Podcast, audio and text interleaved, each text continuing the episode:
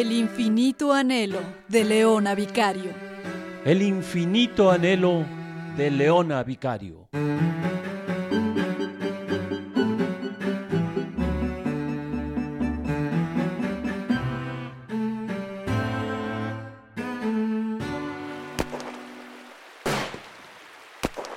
¡Auxilio!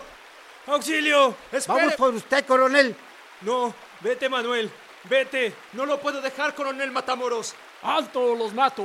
Sálvate, Manuel, vete. ¡Malditos! ¡Auxilio! ¡Auxilio! ¡Me ahogo! ¡Tírenle una soga! ¡Lo quieren vivo! ¡Manuel, no! ¡Amárrenlo! Queda bajo arresto. No se mueva o lo matamos. ¡Manuel! ¿Tiene algo que decir, coronel Matamoros? ¡Muerte a la corona española! ¡Disparen!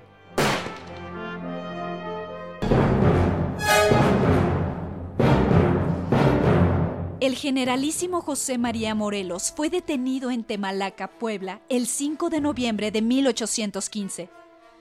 Llegó a la una y media de la mañana a la Ciudad de México y fue conducido a la cárcel de la Inquisición para ser fusilado en Ecatepec el 22 de diciembre.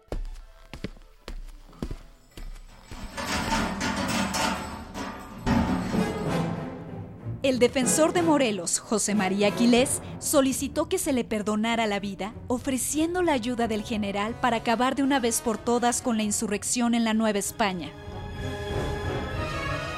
La Inquisición declara a Morelos hereje, consignándolo a reclusión en África si el virrey no lo sentencia antes a la pena de muerte. La degradación eclesiástica del cura Morelos se llevó a cabo en la capilla del Santo Oficio y fue trasladado de la cárcel de la Inquisición a la Ciudadela.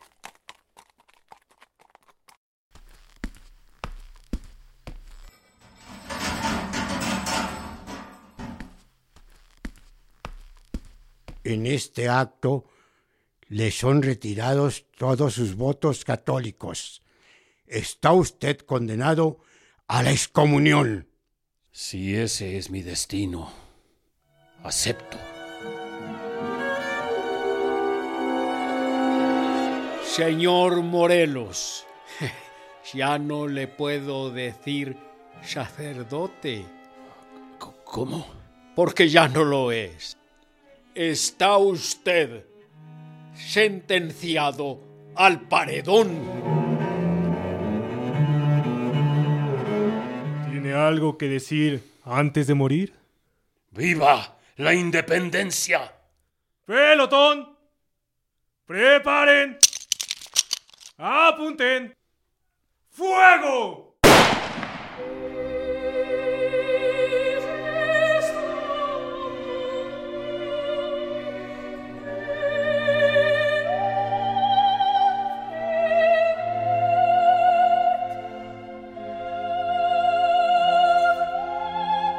Tras el fusilamiento de Morelos, ningún caudillo logró retomar su legado. Las fuerzas insurgentes empezaron a claudicar y muchos solicitaron la gracia del indulto. E- Esto no va a funcionar, tenemos que rendirnos. En pocos días se llegaron a solicitar hasta 4.790 indultos. Leona y Andrés, al igual que Vicente Guerrero, fueron de los pocos que no flaquearon ante las exigencias realistas. Los demás caudillos y simpatizantes fueron capturados poco a poco. ¡No, claudicamos! ¡Alto ahí! ¡No dispare! Queda detenido en nombre del virrey y de Fernando VII. Leona y Andrés caminaban de un lugar a otro por desiertos y montañas. El 28 de junio de 1816, el oidor Miguel Bataller, presidente de la Junta de Seguridad, asentó que Leona había despreciado todos los indultos que se le habían ofrecido, por lo que no era acreedora a indulgencia alguna. Me siento mal. Aguanta un poco. No creo que tardemos mucho en llegar a algún pueblo. Ahí podrá verte un doctor. Te juro que no puedo más. Dios mío. Ayúdanos. Tengo que descansar, donde sea. Aguanta, Leona. Yo sé que puedes. Déjame dormir un rato y seguimos. El coronel de la Concha envió otra vez a su mensajero. ¿Sigues pensando en eso? En situaciones como esta, no puedo dejar de pensar en ese indulto que tantas veces nos han ofrecido. A veces parece que va a ser nuestra única salvación. Tengo mucho dolor. Llevo meses sin tener un momento de paz. Ah, pero jamás me voy a rendir ante los enemigos de la patria. ¿Entiendes? Estás a punto de dar a luz. Cualquiera entendería si aceptases el perdón del virrey. No quiero que un hijo mío nazca en medio de la nada.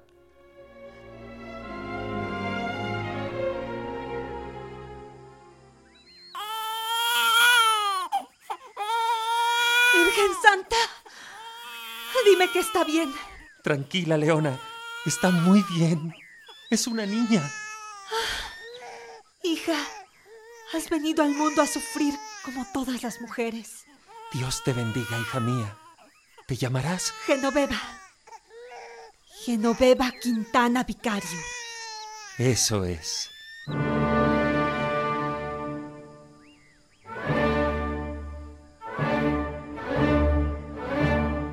Hermosa muchachita. Tus padres deambularon en medio de la sierra porque los realistas los buscaban. Jamás aceptaron los múltiples indultos que les ofrecieron. Querida hija, lamento mucho las condiciones en que naciste. Te pusimos Genoveva en honor a una famosa heroína literaria, quien tuvo que huir al ser falsamente acusada de adulterio.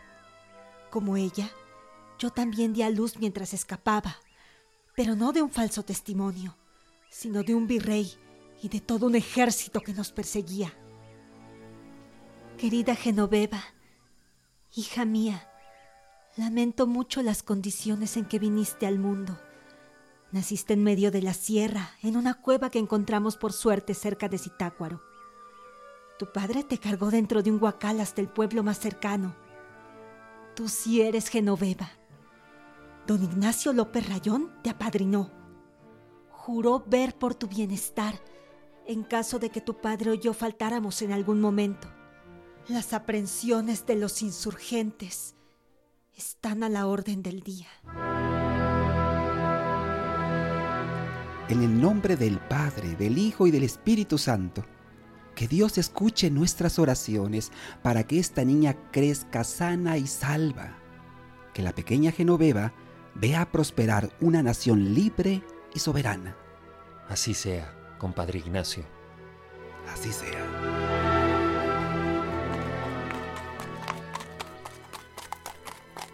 Ahí están.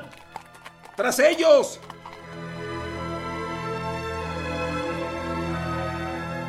El 14 de marzo de 1818, las fuerzas realistas llegaron al lugar donde estaban escondidos Andrés y Leona con su hija de 14 meses de edad. Un antiguo jefe insurgente los había traicionado. No tenían escapatoria. Si los detenían y no mostraban un indulto que los protegiera, los fusilarían de inmediato sin ningún tipo de consideración.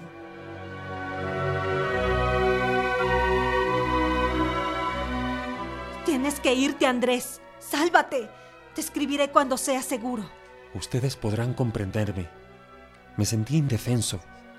Jamás quise traicionar a la causa, pero tuve que firmar una solicitud de indulto para proteger a Leona y a mi niña. Luego de varios días de acecharla por la sierra de Tlatlaya, los soldados realistas tomaron presa a Leona Vicario con todo y su hija en brazos. Estése quieta, señora. No me obligue.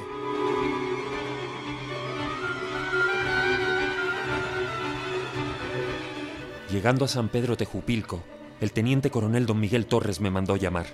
Licenciado Andrés Quintana, lamento informarle que tenemos presa a su esposa. Le hemos dado el mejor trato que hemos podido, pero como es tan altanera y contestona, mis hombres no han podido evitar estropearla un poco.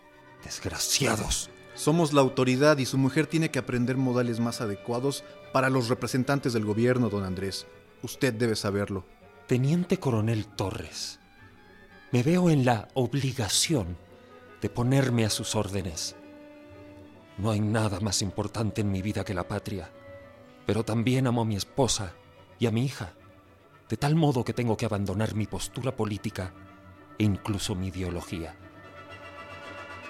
Ofrezco mis servicios a usted y al monarca Fernando VII, a cambio de la libertad y seguridad de mi señora esposa y mi pequeña hija Genoveva. El 27 de marzo de 1818, el virrey Juan Ruiz de Apodaca aprobó la solicitud de indulto para Andrés y Leona. Sin embargo, este perdón estaba condicionado al destierro de ambos en España. Andrés no se conformó y solicitó de nuevo al virrey que no le impusieran castigo alguno por sus acciones. Asimismo, solicitó la restitución de los bienes confiscados a Leona. Para entonces, Andrés y Leona vivían en Toluca, en la más profunda miseria. Andrés continuó con el reclamo de los bienes de Leona y los intereses que le debía el consulado de Veracruz sobre el impuesto de unas haciendas, herencia de su madre Camila Fernández. Sin embargo, por falta de recursos, Leona y Andrés nunca pudieron salir del país ya que el consulado no pudo pagarles el adeudo que tenía con Leona de 9 mil pesos, ni el virrey quiso financiar sus pasajes a España. Tuvieron entonces que gozar de la gracia del indulto, pero dentro del territorio mexicano. Eventualmente regresaron a la Ciudad de México, pues Andrés se incorporó al ilustre y real Colegio de Abogados el 22 de agosto de 1820. En septiembre de 1821, el ejército trigarante, con el cobarde de Iturbide a la cabeza, entró a la Ciudad de México. Los españoles entregaron la Nueva España sin mucho problema. Iturbide vio su oportunidad y enseguida todos los comandantes realistas corrieron como perros falderos para conseguir su tajada, cual carroñeros. Iturbide había traicionado en Valladolid al teniente Michelena. Combatió y persiguió a los grandes héroes el cura Hidalgo, Allende, Morelos, Matamoros y mi querido Manuel. Ni a mí ni a mi familia ni a mis amigos nos dio tregua. Y ahora se alzaba como el gran libertador. ¡Qué farsa! Disculpe, Su Excelencia. Nada de excelencia. De hoy en adelante llámeme Gran Emperador de México. Como usted mande, Gran Emperador. Yo decidí alejarme de todo lo relacionado a la política. Desde el inicio se veía la intención de ese desgraciado. Instauró la Junta Gubernativa solo para después autonombrarse Gran Emperador del Imperio Mexicano. ¿Quién podría creer tal embuste? Ay, mi Andrés, siempre tan idealista, cuando lo nombraron subsecretario de Estado, pensó que podría ser una deferencia. Sin embargo, los viejos comandantes insurgentes no tardaron en ver traicionados sus esfuerzos. Se logró la autonomía, pero la tiranía seguía en el gobierno. Por fortuna, el fuego de la justicia se volvió a encender en los corazones de los insurgentes, e Iturbide se vio obligado a abdicar. La democracia se instauró en nuestro pueblo y a pesar de todo, la lucha estaba lejos de acabar. En enero de 1829, la Cámara de Diputados de la recién creada República Mexicana nombró a Vicente Guerrero como presidente de la República y como vicepresidente al general Anastasio Bustamante. Poco tiempo después, el presidente Guerrero confió a Bustamante el mando del ejército de reserva para que combatiera al brigadier español Isidro Barradas, cuyas tropas habían invadido territorio nacional queriendo reconquistarlo. Sin embargo, Anastasio Bustamante se pronunció en contra del presidente Guerrero y, respaldado por el ejército, concretó un golpe de Estado el primero de enero de 1830.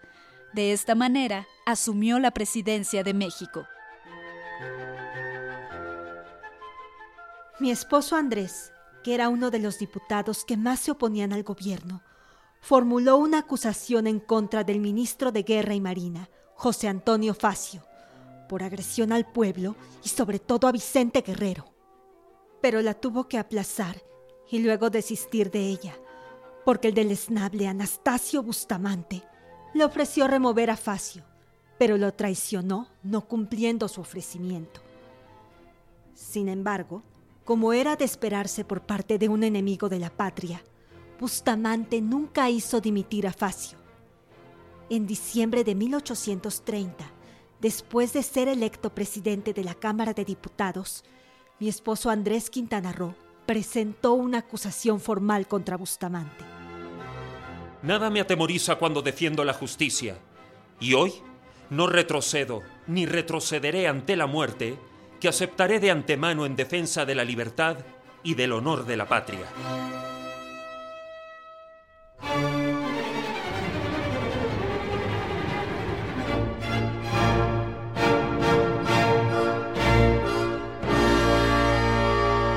Andrés comenzó a publicar El Federalista Mexicano para hacer más eficaz su abierta oposición al gobierno de Anastasio Bustamante.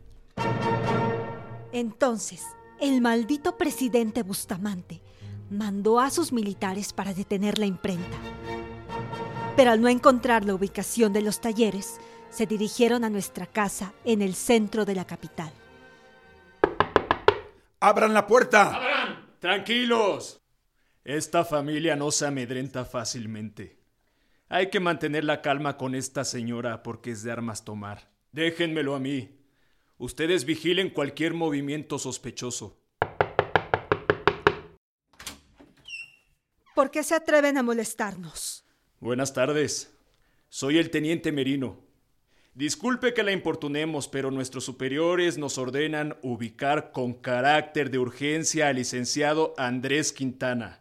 Necesitamos hablar con él. Mi marido no se encuentra, pero si me deja un recado yo podría entregárselo en cuanto sea posible. ¿Le molesta si esperamos adentro? Para nada. Adelante. ¿Sus compañeros? No se preocupe. Se quedarán en la entrada para vigilar. ¿Para vigilar? Bueno, si usted insiste. Leona los recibió y se puso a hablar con ellos, sospechando de sus intenciones y temiendo que Andrés fuese víctima de algún atentado.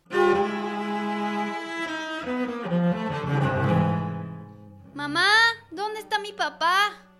¿Por qué lo están buscando? No puede estar con nosotros, hija. El maldito Bustamante lo sigue persiguiendo.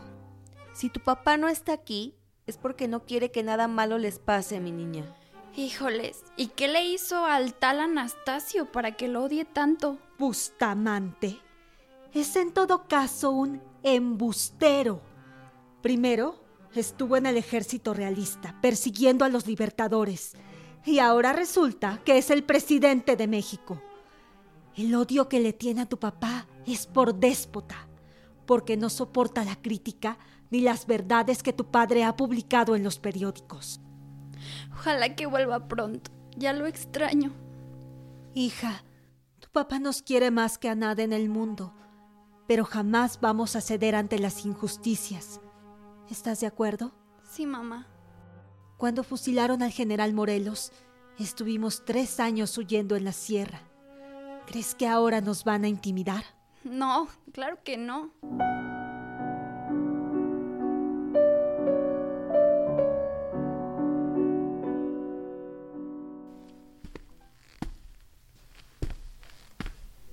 Una mujer insiste en verlo, Excelencia. Ya le dije que el presidente no está atendiendo visitas de ningún tipo, pero insiste y no se rinde. Ya los guardias no saben cómo contenerla. Que pase. Ya sé quién es esa señora.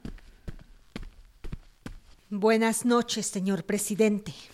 No veo que tienen de buenas.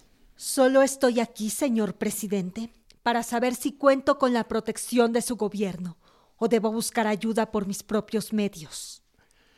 Ahora veo que los rumores son ciertos. Una mujer alevosa y altanera. No creo que gane mi estima de ese modo, señora vicario. No vengo a solicitar la estima de nadie, sino la protección de un gobierno que se supone libre y soberano. ¿Dónde está su marido?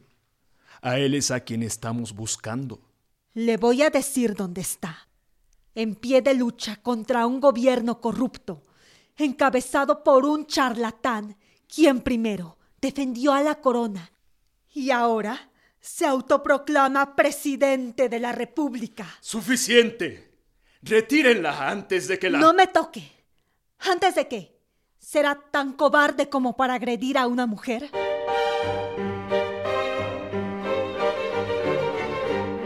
Por supuesto, los periódicos al servicio del gobierno comenzaron una campaña de difamación en contra de Leona Vicario. Señora, ¿ya vio lo que publicaron en El Sol? ¿Qué dice Clara? Dice, la señora María Leona Vicario fue a solicitar escandalosamente al presidente de la República que se reprenda a unos oficiales sin motivo alguno, solo por hacer su trabajo. Este periódico es de hace dos días. Pero no te preocupes, Clarita. Ya envié una carta aclarando la situación. No, el periódico es de hoy. Dice que el señor Andrés se esconde cobardemente y que usted da la cara por él. Incluso le llaman Quijote en enaguas. A ver, esto es inaceptable. Alístate, vamos a salir. ¿Y ahora dónde vamos? A la imprenta. ¿No será mejor dejar este asunto por la paz? Nada de eso. Vamos a publicar un comunicado en el Federalista. Y de paso, una pequeña dedicatoria a los cobardes editores de El Sol.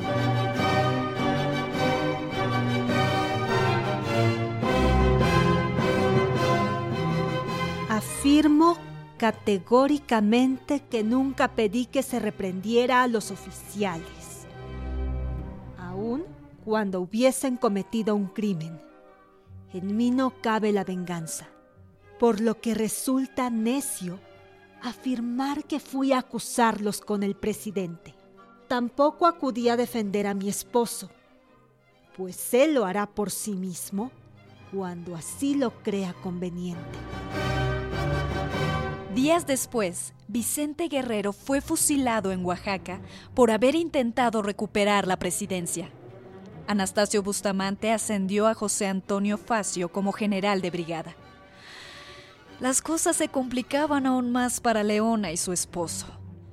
Lucas Alamán, un político conservador partidario de Bustamante, escribió un artículo donde insinuaba que Leona era una mujer vulgar, que había abandonado su casa para seguir a un amante, es decir, a Andrés, y que ahora pedía recompensa por su liviandad. 26 de marzo de 1831 Don Lucas Alamán, muy señor mío, quisiera saber por qué usted tacha mis servicios a la patria de heroísmo romancesco, dando a entender que mi decisión por la insurgencia fue solo por efecto del amor. Esta impostura la he desmentido ya una y otra vez, y la persona que la inventó también se desdijo públicamente de esta información. No creo que usted, señor Alamán, sea tan ignorante como para no haberlo notado. Señor Alamán, me alarma sobremanera que piense usted que el empeño que yo he tenido en hacer del conocimiento público los servicios que hice a la patria para verla libre del yugo español tenga por verdadero objetivo otorgarme a mí misma el título y laurel de heroína. Leona Vicario, benemérita madre de la patria. Mi amor propio no me ha cegado nunca. Me resisto incluso a creer que unos servicios tan comunes y cortos como los míos puedan merecer elogios gloriosos, que están reservados para las acciones grandes y extraordinarias de los verdaderos héroes de la patria. ¿Tiene algo que decir antes de morir? ¡Viva la independencia! ¡Pelotón! ¡Preparen! ¡Apunten! ¡Fuego!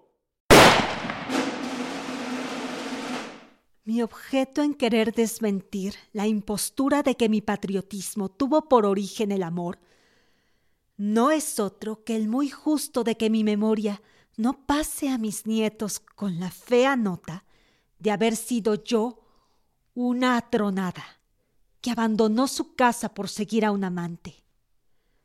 Todo México supo que me fugué de una prisión y que este confinamiento no lo originó el amor, sino el hecho de haber enviado correspondencia a los antiguos insurgentes. ¡Alto ahí! No, no dispare, por favor. ¡No te muevas! Revísenlo de pies a cabeza. No hice nada malo. Eso ya se verá. Llévenlo a una mazmorra. Ahí tendrá tiempo para pensar. No, esperen. Por Dios, soy una persona honrada. ¿Para quién trabajas? Soy mensajero. Pregunté para quién trabajas. Es una señora de la capital, se apellida Vicario. En la correspondencia interceptada en 1813 no apareció ninguna carta de amor.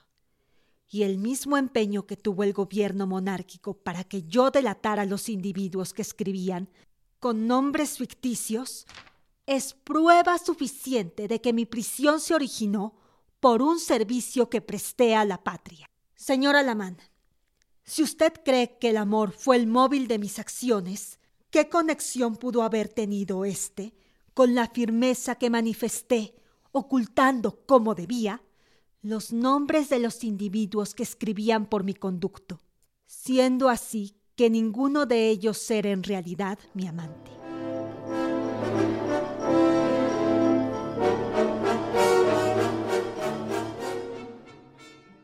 ¿Cuál es su nombre? Leona Vicario. ¿Escribió usted cartas a los insurgentes? Solamente a mi primo Manuel para mandarle saludos, nada más. Le pido que hable con la verdad. Tengo en mi poder todas las cartas que le hemos confiscado al señor Salazar. No puedo negar que son de mi puño y letra. El seudónimo Genoveva de Brabante también es de su puño y letra. Sí. ¿A quién iba dirigida esta carta, por ejemplo? No puedo decirlo, para no comprometer a nadie. Tiene que hablar. Este es un proceso por infidencia. ¿Quiénes son Telémaco, Nemoroso, el padre Santa María, don Francisco Peredo, el barón de Levistén, de Lindor, Bastida, el hermano de la monja, doña Bárbara Guadalupe, la comadre, etcétera. Responda. No diría ningún nombre, aunque me llevasen hasta el último suplicio.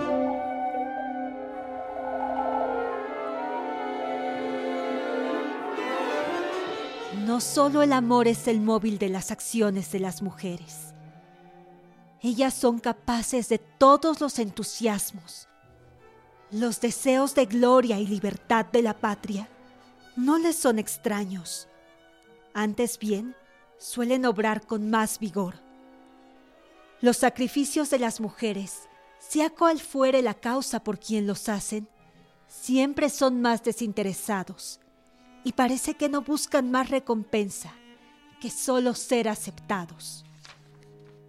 Por lo que a mí toca, mis acciones y opiniones han sido siempre libres. Nadie ha influido absolutamente en ellas. Y en este punto he obrado siempre con total independencia y sin atender a las opiniones que han tenido las personas que he estimado. Por ejemplo, mi tío Agustín Fernández o mi hermana María Luisa Vicario, de ideas contrarias a las mías. Dios tenga en sus brazos a mi santa hermana, a quien la tierra nos dejó un verdadero infierno. Asegura usted, señor Alamán, que me es sumamente sensible que un paisano mío, como lo es usted, se empeñe en que aparezca manchada la reputación de una compatriota suya, que fue la única mexicana acomodada que tomó parte activa en la emancipación de la patria. En todas las naciones del mundo ha sido apreciado el patriotismo de las mujeres. ¿Por qué mis paisanos, aunque no lo sean todos, han querido ridiculizarlo como si fuera un sentimiento impropio de ellas? ¿Qué tiene de extraño que una mujer ame a su patria y le preste los servicios que pueda?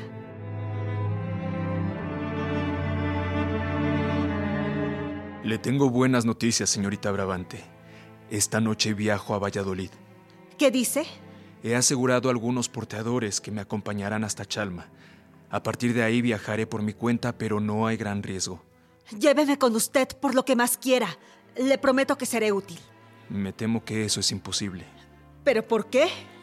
En primer lugar, usted es mujer. Eso... En segundo, tiene un tutor a quien respeto mucho. Y en tercero, corremos peligro de muerte. Como sea, yo ya he hecho mi vida, pero una persona como usted, con apenas 20 años... No, no, no. Nos ayudaría mucho más desde aquí. Pertenecer al género femenino no es ningún impedimento. Lo que quiero decir es que... Si cree que tengo miedo, le invito a que me ponga a prueba. ¡Vamos! En este momento haría lo que fuera por ayudar a la causa. Dígame, ¿qué debo hacer? Tiene usted un compromiso nupcial, entre otras cosas. El interés del pueblo siempre estará por encima de los compromisos personales. Aprecio su forma de pensar, pero me temo que sería más riesgoso llevarla conmigo. Si usted permanece aquí, puede ocupar mi posición como distribuidor de correo. Eso es injusto. Una sublevación no es poca cosa, señorita. Los aportes económicos que usted ha dado y los que siga proporcionando serán tenidos en la más alta estima. No quiero aportar solo plata, sino mi sangre, si es necesario. Si usted ha obrado con injusticia, atribuyendo mi devoción por la patria la pasión del amor, no ha sido menor injusticia la de creer que traté de sacar ventaja de la nación para recibir propiedades por el capital que aporté a la causa. Debe comprender, señor Alamán, que pedí fincas porque el Congreso Constituyente, en virtud de una solicitud mía, para que el Consulado de Veracruz me restituyera los réditos que me había heredado mi madre.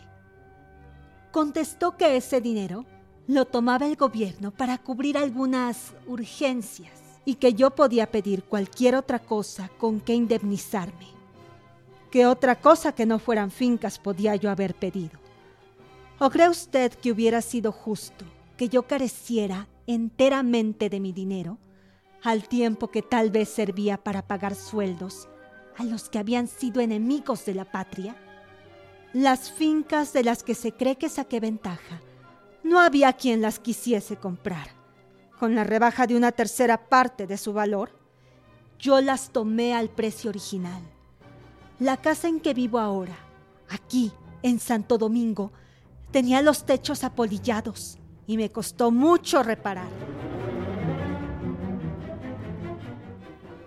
Mamá, ¿estás ahí? Ya casi termino, Genoveva. Trae a tu hermanita, vamos a comer. Sí, mamá. Ah, María Dolores ya viene con Clarita. Quizá la opinión pública tomó partido a favor de Leona pues sus detractores nunca más volvieron a confrontarla. Anastasio Bustamante siguió persiguiendo a Andrés sin respetar su fuero como diputado y buscando enjuiciarlo. Incluso, el gobierno ofreció una buena recompensa a quien lo delatara. Afortunadamente, a finales de 1832, el presidente Anastasio Bustamante fue vencido por una revuelta provocada por su propia tiranía. A partir de ese momento, Andrés y Leona tuvieron una vida tranquila. Leona se alejó entonces de la vida política y se consagró a su hogar. Durante los siguientes 10 años, Leona recibió en su casa a gente de bajos recursos para ayudarla de muchas formas. Años más tarde, los periódicos anunciaron su fallecimiento con grandes elogios el cual sucedió en su casa de Santo Domingo, en el centro de la capital de la República, justamente frente al palacio de lo que fue la Inquisición. Leona, ¿alguna vez has sentido que estás... ay, ¿cómo decirlo? ¿Predestinada para algo? Sí, todo el tiempo tengo esa sensación. ¿Para qué sientes estar destinada? Para dar mi vida por la patria. Su cadáver fue llevado al templo que se encuentra enfrente de lo que fue su última morada, donde se hicieron ostentosas ceremonias fúnebres. Después, sus restos fueron conducidos al antiguo Panteón de Santa Paula. El cortejo fue encabezado por el entonces presidente Antonio López de Santa Ana y por diversas personalidades. En su testamento, León había dejado todo a nombre de sus hijas Genoveva y María Dolores, a su esposo Andrés, a los pobres y a la Virgen de Guadalupe.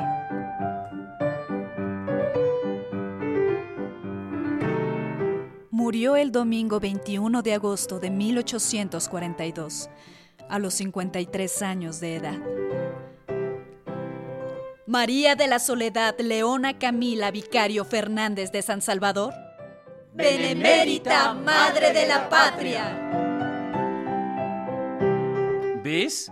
La historia de Leona es una lección para todos, una lección de humildad y de patriotismo a prueba de balas.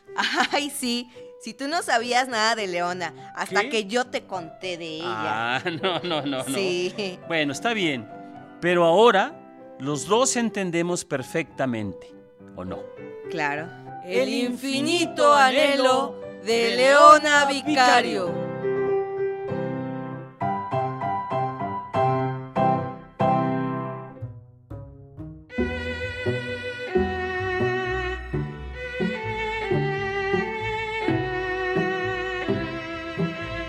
El infinito anhelo de Leona Vicario es un guion original de Pablo Iván García. La investigación a cargo de Martín Arias. En la actuación participaron Carla Guerrero, Juan Contreras, Sandra Pavón, Óscar Piñero, Itzel Tobar Guadarrama y León Pablo. Director de escena Evaristo Valverde. Efectos físicos Job Sánchez. Musicación Alonso Magaña. Ingenieros de audio Juan Ernesto Díaz y Fortino Longines. Asistencia Edith Rojas. Producción Cruz Mejía. Es una producción de Radio Educación y el programa Contigo, Banco de Producciones de la Secretaría de Cultura del Gobierno Federal.